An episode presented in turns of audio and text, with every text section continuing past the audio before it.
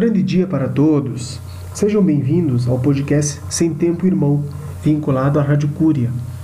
Esse podcast tem por objetivo fazer um acompanhamento das ações do Ministério da Infraestrutura, sob a coordenação do ministro Tarcísio Gomes de Freitas e a liderança do presidente Jair Bolsonaro. Lembrando que não há vínculo nenhum desse programa, seja com o governo federal ou com o próprio Ministério da Infraestrutura.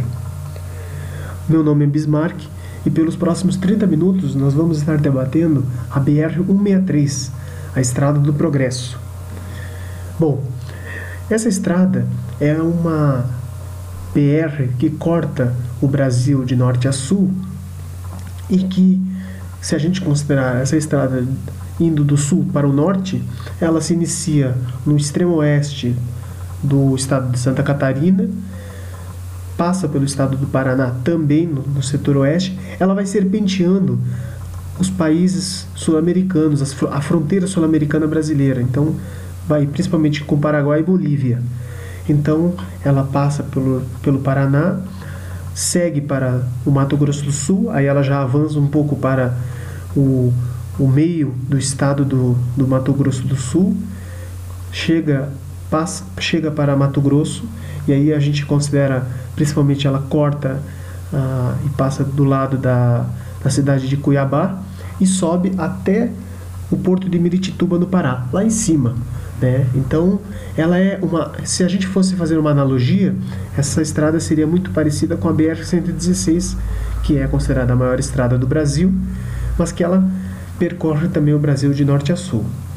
Mas o objetivo de falar do projeto da BR-163 nesse episódio é explicar é, como que essa estrada se tornou um grande foco de transformação do governo Bolsonaro e como essa estrada por tanto tempo foi negligenciada por outros governos, mas que hoje efetivamente já está dando fruto por estar pavimentada e que como ela pode ajudar o Brasil a se tornar ainda maior melhor no sentido de exportação de grãos.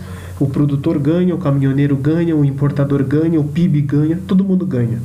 Bom, essa estrada, ela, como eu já expliquei, ela, né, ela corta o Brasil e ao longo da, do desenvolvimento dessa estrada, que não é de hoje, ela já vem de décadas, ela, a estrada sempre trouxe cidades que foram formadas ao longo dela, assim como trouxe desenvolvimento regional para o todo o seu entorno. No entanto, se a gente considerar o trecho que fica entre as cidades de Sinop, no Mato Grosso, e Miritituba, no Pará, parte desse desenvolvimento não, não aconteceu, porque a estrada teve sempre problemas de pavimentação, problemas de asfaltamento, e isso também impediu o desenvolvimento ao longo dela. Mas o, se a gente considerar que a estrada ainda assim já teve partes do seu trecho concedido para iniciativa privada, né? então no, nesse sentido a estrada não é que ela está abandonada, até porque é uma estrada gigante, ela tem mais de 3.500 quilômetros de extensão. Mas o grande problema que pelo menos é, o ministro Tarcísio e sua equipe identificaram assim que iniciou o governo Bolsonaro em 2019 foi foram, aliás, os 51 quilômetros restantes que ficam entre as cidades de Novo Progresso e Moraes Almeida, no, no estado do Pará. Esse trecho, que é que o, novamente é famoso por considerar os últimos 51 quilômetros, é, foram um trecho que não era cuidado, não era recapeado, não era asfaltado há 43 anos. Então veja o, veja o gap né, de atraso para o Brasil o fato de ninguém ter cuidado desse trecho da, da, da estrada. Então, é, o ministro Tarcísio, em fevereiro, em fevereiro de 2019, logo que o presidente Bolsonaro assumiu, ele firmou um compromisso com os próprios caminhoneiros que, na época, já estavam fazendo o processo de escoamento de grãos, né, de que aquela estrada seria solucionada em um ano, porque ele comentou que em fevereiro de 20 ele voltaria naquele trecho e que os caminhoneiros já não estariam enfrentando os mesmos problemas. Mas quais são os problemas dessa estrada? Bom, Essa estrada, ela é uma estrada de terra, principalmente nesse trecho defeituoso, e que com as chuvas a, a estrada de terra se torna uma estrada de lama esburacada, né? Então, o, o grande problema dessa região, né, onde a estrada se situa, é o período de chuvas e seca que acontece na região amazônica. Né? Nós podemos considerar que essa estrada fica na região amazônica, ou esse trecho defeituoso fica. Né? E lá na, na Amazônia, diferentemente de outras partes do Brasil, como o centro-oeste, o sudeste, o sul, e aí eu não posso falar muito do nordeste porque eu não tenho esse, essa informação, o período de chuvas é um período considerado como o inverno amazônico. Mas diferentemente do Brasil, que considera a maior parte do país que considera o inverno né, nos meses de maio, junho, julho, né, o inverno amazônico compreende uma janela entre os meses de dezembro a maio, o que faz com que, durante o escoamento da safra de grãos, que acontece nesse mesmo período, a estrada esteja impraticável para uso. E aí isso gera só transtornos para os caminhoneiros e para a região como um todo. Então, né, o ministro Tarcísio, quando ele esteve presencialmente, que foi em fevereiro, ele sabia dos problemas que a estrada já vinha desenvolvendo. Né? Então ele explicou que no início, pelo menos, de fevereiro a maio, não se dá nada para fazer.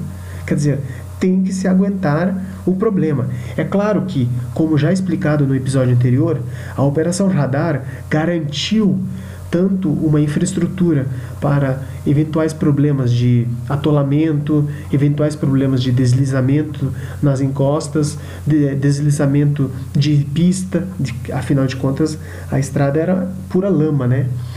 Foram providenciados todos esses, esses auxílios foram providenciados numa, numa atuação estratégica e conjunta entre vários ministérios, como foi Justiça, Defesa, é a agricultura e o próprio infraestrutura. Mas a grande questão que o próprio ministro Tarcísio colocou foi que o grande, a grande chave é os, asfaltar essa estrada entre os meses de junho a novembro, que é o período de seca, né? Então, em teoria, ele usou o que hoje nós consideramos como uma tática fácil, entre aspas, que era produzir o material da para fazer a pavimentação dessa pista em um local seco e que fosse acumulando o material necessário para fazer a pavimentação. Então, brita, areia, asfalto, tudo era, estava sendo providenciado em outro local distante e seco. Infelizmente, eu fui atrás para tentar descobrir aonde era esse local e não achei. Mas como a fala do próprio ministro reflete esse, esse exemplo, então eu, eu estou aqui também colocando esse mesmo exemplo. Mas, enfim, a, a estratégia foi fazer a pavimentação e fugir do período de chuvas, né, que começaria em dezembro, né? Então, dito e feito, o que, que ele fez, o que, que aconteceu? O DENIT, né, através do seu através que é um, um órgão representante do Ministério da Infraestrutura, fez um contrato e aí eu não sei particularidades desse contrato, mas provavelmente vamos considerar a pasta do Ministério da Infraestrutura firmou um acordo e um contrato com o Exército Brasileiro para poder auxiliar na pavimentação desse trecho. Afinal de contas, a janela é curta, né? Menos de seis meses para antes das chuvas iniciarem novamente. Então, o ministro Tarcísio, que é capitão do Exército e foi e fez parte do corpo de engenheiros do próprio Exército, né, sabendo da expertise deles, do Exército Brasileiro, em fazer a, a adequação para a pavimentação de pistas, contratou o próprio Exército, que já tinha o seu material, no caso, né, é, pessoas, homens, no caso, que pudessem fazer esse tipo de obra, e em menos de um ano, né, no caso, entre planejamento, projeto e execução, em fevereiro de 2020 a estrada já estava pronta. Na verdade, a estrada terminou menos de um ano. A estrada terminou, concluiu-se os, os, os, os ensaios para e os testes, né?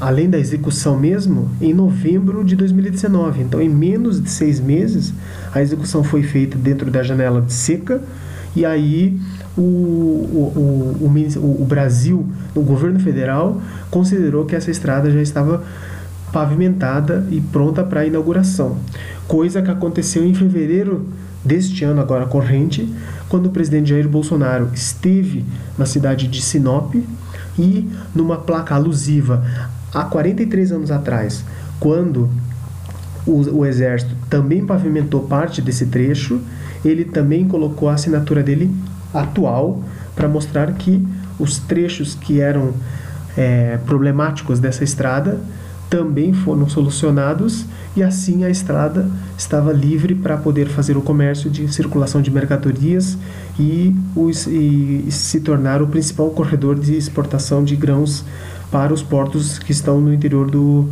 do, do Pará. Né?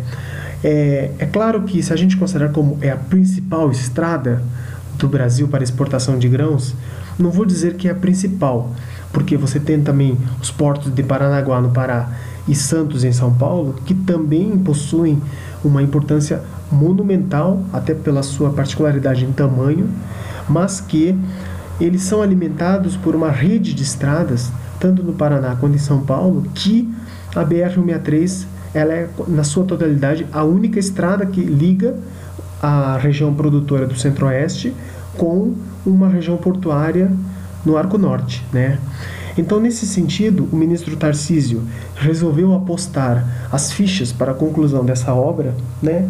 Até porque, se a gente for considerar o, o, o, a pavimentação dessa estrada, ela apenas gera, apenas entre aspas, um crescimento econômico abissal. Afinal de contas, o produtor ganha, o caminhoneiro ganha, afinal, o, o frete ele tem uma, uma, uma possibilidade de poder trabalhar no escoamento da, dos grãos desse produtor, que também ganha, afinal de contas ele está vendendo o seu produto, né? O país mesmo ganha, afinal de contas, quanto maior a quantidade de grãos exportados, melhor para o PIB interno, né? Outro fator que também ajuda o próprio país é a promessa de cumpriu-se o que foi prometido. Então, o risco Brasil diminui, né? O próprio ministro ele tem uma carta na manga de poder explicar a possíveis investidores para uma futura concessão de que o que se, o que se promete foi será cumprido e que a estrada tem condições suficientes para atender a demanda de exportação de grãos no Brasil, né? Então, essa foi mais uma, uma tática que deu super certo né, e que o próprio ministro Tarcísio comemorou nas redes sociais ao mostrar que, em menos de um ano, o governo Bolsonaro estava concluindo um problema que se arrastava há 43 anos. Aí vocês se perguntam, mas como 43 anos esse problema se arrastava? Então vamos lá. Durante essa estrada, ela, ela faltou ser pavimentada, né? E isso, esse problema se iniciou durante o governo do presidente Geisel, que era o, durante o regime militar. O, governo, o presidente Geisel acabou deixando essa obra para ser tocada pelos seus subsequentes, mas que acabou que não aconteceu. Quando os presidentes brasileiros tomavam posse, eles até comentavam dos problemas relacionados à BR, afinal de contas, todos os leitores, todos os ouvintes aqui podem se, se lembrar, ou se não se lembrarem, entrem na internet e procurem BR-163 Lama. Eram históricas as filas dos caminhões que aguardavam para que um reboque, no caso um trator, viesse retirar o caminhão que estava atolado. E isso faz o quê? Com que isso faz com que a, o produtor perca né, o seu valor de mercado dos grãos exportados, o que prejudica o país. Né? Então, nesse sentido, a, o fato de finalizar o trecho recuperado né, é muito bom, porque agora a carga exportada via Porto de Miritituba também vai aumentar. Então, o porto terá que se desenvolver para fazer com que esteja preparado para atender a, a, a nova demanda. Né? Então, o que, que o ministro Tarcísio e o, a sua equipe, o próprio DENIT também, né, no caso, não, sempre é bom mencionar os responsáveis por, que é sempre bom mencionar os responsáveis por, por, por administrar as obras públicas em rodovias, né, em ferrovias, né, em outros modais de transporte. E o que, o que a grande projeção que, o, que a equipe de infraestrutura faz é que atualmente o porto de Miritituba ele aguenta uma carga relacionado a 1 milhão e 700 mil toneladas de grãos que, que conseguem passar e serem abastecidas via porto para o comércio internacional. Né? Com a evolução da nova safra de grãos já culminando com a, o asfaltamento e a pavimentação dessa BR, a, os valores aumentam consideravelmente, passando para pelo menos 2 milhões de toneladas ano, né, no caso, né? Mas se a nova estrada estiver em pleno funcionamento, o que o ministro considera mais ou menos daqui a uns quatro anos, o porto de Miritituba também vai ter que se desenvolver e aumentar a sua capacidade. Afinal de contas, o próprio ministro comenta que a carga que hoje é de uns 2 milhões, ela vai duplicar de tamanho. Então, ela deve ir para em torno de 3 milhões e meio a 4 toneladas de grãos de, tonela, de, de grãos né, por escoamento né, de safra. Né? O que faz com que, se os caminhoneiros eles usam uma estrada boa, você reduz o frete. Afinal de contas, haverá mais caminhoneiros para transportar esses produtos. Se você reduz o frete, você torna o Brasil mais competitivo. Afinal de contas, mais dinheiro no bolso do produtor e mais dinheiro para fazer com que o, o, o caminhoneiro possa se sentir motivado ou provocado a tentar entregar essa carga e receber mais dinheiro no bolso, né? E aí com isso você aumenta a margem de lucro de todos, né? Isso faz com que haja um aumento de investimento. Se a iniciativa privada observar que esse porto dá lucro é bem gerido, é claro que qualquer ente privado vai querer administrar um negócio que dá super certo. Então, mais investimentos, o que gera mais emprego. Então, esse aumento da carga e exportação da, dos grãos via Miritituba também vai aumentar e vai dar chance para pessoas que estão desempregadas hoje em dia. Né? Bom, a BR-163, eu acabei falando um pouco do histórico e já do desenvolvimento da estrada, né? Ela ficou intransitável por 43 anos. Agora, se a gente se perguntar por que 43 anos, não tenho resposta. Mas cá entre nós, falar que vai asfaltar a estrada e nunca asfaltar gera voto. Quer dizer, o falar a promessa eterna de asfaltar a estrada gera voto para depois ser ignorado completamente pelo seu político que é, antes tinha prometido que faria, né? Então essa é a grande diferença para o presidente Bolsonaro. Afinal de contas, ele diz não conhecer do tema, trouxe o seu especialista para o tema, né? E esse especialista comentou que em determinado X período ela estaria pronta. E é o que aconteceu. Ele inclusive até entregou antes do prazo, dois meses antes. Mas o que a minha crítica no sentido para tudo isso que nós estamos vendo ou que nós víamos, porque hoje já não acontece mais, é técnicos cuidando de problemas técnicos e nunca políticos cuidando de problemas técnicos, como era o que vinha acontecendo, né, no, pelo menos no ano passado, no ano retrasado. E a grande questão é porque políticos cuidavam de problemas técnicos. Era o que acontecia no ano passado, era o que, ou pelo menos no ano retrasado, era o que acontecia desde sempre. Laranjas e bananas precisam estar separadas para poderem ser comentadas em grupos separados. Quando você junta tudo isso, você não consegue diferenciar o que é banana e o que é mamão e o que é laranja. Afinal de contas, político cuidando de problema técnico, não dá. É, é, é inadmissível.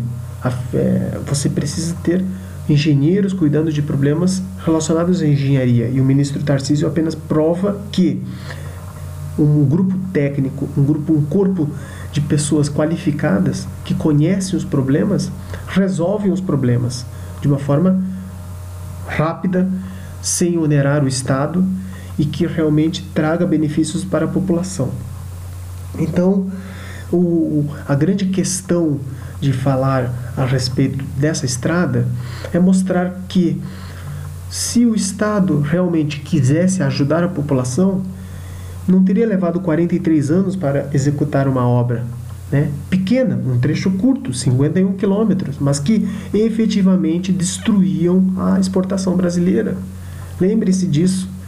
Esse espaço, eu, eu, eu, tenho, eu estou gerando esse, essa plataforma e fazendo essa, essa maneira de tentar conversar com vocês, ouvintes, para gerar essa provocação, essa discussão, para que se leve para familiares, para amigos, para pessoas próximas, para entender como que a infraestrutura brasileira é fundamental para o país. Né? Então, e veja só, o, e, e, e, o, e o, o grande detalhe, pelo menos nesse episódio, né? A morosidade da política brasileira, talvez por interesses próprios, em função de estradas defeituosas geram a eterna promessa de um conserto. Né? Então, será que é do interesse de manter uma estrada defeituosa? Será que é do interesse querer arrumar a estrada?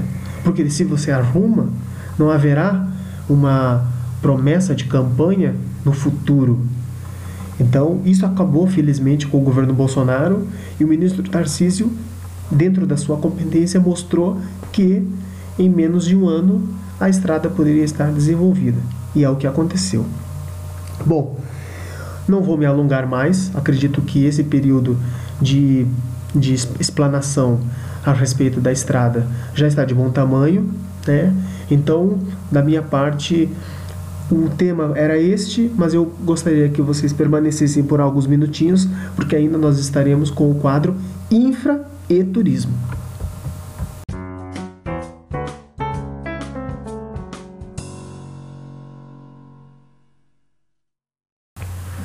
No programa de hoje, o quadro Infraturismo apresenta o modal aquaviário de transporte. É a barca que liga e conecta as cidades de Rio de Janeiro e Niterói, fazendo a travessia na Baía de Guanabara. Esse modelo de barca é comumente utilizado pela população de ambas as cidades para deslocamento de pessoas que moram em Niterói e trabalham no Rio de Janeiro, ou de pessoas que também trabalham e moram no Rio de Janeiro e trabalham em Niterói. Então, é um modal de transporte super eficiente que é feito de uma forma rápida. A travessia dura em torno de 20 minutos, mas se a gente focar que estamos dentro da cidade do Rio de Janeiro, estamos na cidade embarcando para a cidade de Niterói, para o turista que nunca foi ou nunca teve a oportunidade de é, utilizar-se desse meio de transporte, é, esse modelo é, ele ao embarque é feito na estação da Praça 15.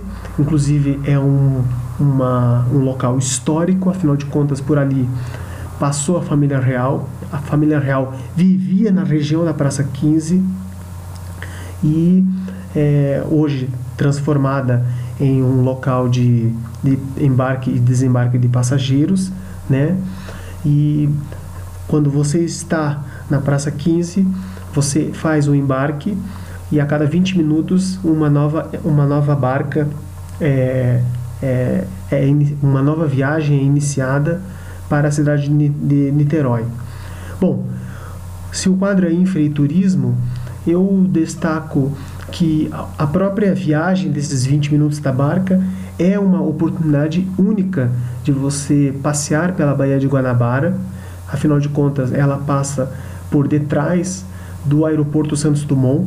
Então, se você tiver sorte num dia ou no, no momento, no dia no sentido de ter um dia de sol, um dia de uma grande, uma boa visibilidade, você vai conseguir observar o, a aterrissagem ou a decolagem de aviões né, que de, de, da, que saem da pista do Santos Dumont, do aeroporto Santos Dumont, né? Ou ainda você também vai conseguir enxergar, se tiver novo uma boa visibilidade, uma plataforma de petróleo próxima à Ponte Rio-Niterói. E também paralelo ao ao trajeto da barca, você tem a Ponte Rio-Niterói, né? Então, por isso só já seria uma atração turística interessante que você nunca observa de uma forma se você estiver somente no avião ou se você estiver no carro dentro da ponte Rio-Niterói, porque a distância para o aeroporto Santos Dumont é muito maior. Então a barca ela passa quase que atrás da pista e chegando em Niterói, que é uma cidade muito acolhedora e muito interessante de se visitar, é, eu destaco apenas entre vários outros destaques que o próprio turismo da cidade oferece, eu destaco o mercado de peixes São Pedro, que é um local de fácil acesso, né, localizado na região central mesmo, mas que oferece uma variedade imensa de peixes e frutos do mar. Né? É, o bairro em si do local do onde fica esse estabelecimento chama-se Ponta da Areia. Então, é, efetivamente, eu, eu até vou passar o endereço para vocês, que é Avenida Visconde do Rio Branco, número 55, Centro. Então é Centro barra Ponta da Areia. Mas é um local de fácil acesso, que fica a 5 minutos de carro após você passar pela ponte Rio Niterói, ou a 10 minutos da a pé se você descer na estação das barcas, né, que é o local de trecho final da viagem Barcas Rio de Janeiro Niterói. Então é um mercado bem interessante porque ele é composto por dois andares e aí na, no, na parte de baixo você faz a compra do peixe, né? Existem diversos estabelecimentos que fazem a venda do peixe fresco para, para o cliente e aí escolhido o, o, o peixe você se desloca para o andar superior e há, existem outros estabelecimentos já no sentido de restaurantes, bares, né, que fazem o preparo do peixe conforme o cliente deseja, seja cozido, seja frito. Então, no próprio local você compra o peixe e já prepara para fazer a alimentação. Eu acho fantástico. Afinal de contas, não é, é um, não é costumeiramente, é, é, não é fácil de encontrar esse tipo de estabelecimento na própria cidade do Rio de Janeiro. Mas em Niterói você encontra. E há uma variedade absurda de peixes dentro dessa nossa grande é, culinária brasileira. Né? Então, por aqui eu deixo a dica. Tem um site, inclusive, que é próprio do mercado de peixes, chamado é, mercado de peixes são pedro.com.br. Então, qualquer dúvida, qualquer curiosidade, entra nesse site e dá uma olhadinha, mas eu recomendo, nesse caso, a barca como o nosso modal de infraestrutura que conecta Rio de Janeiro e Niterói. Tá bom? Por enquanto é isso, fico por aqui. Espero que tenham gostado do episódio e aguardo vocês segunda-feira da semana que vem. Valeu, um abraço.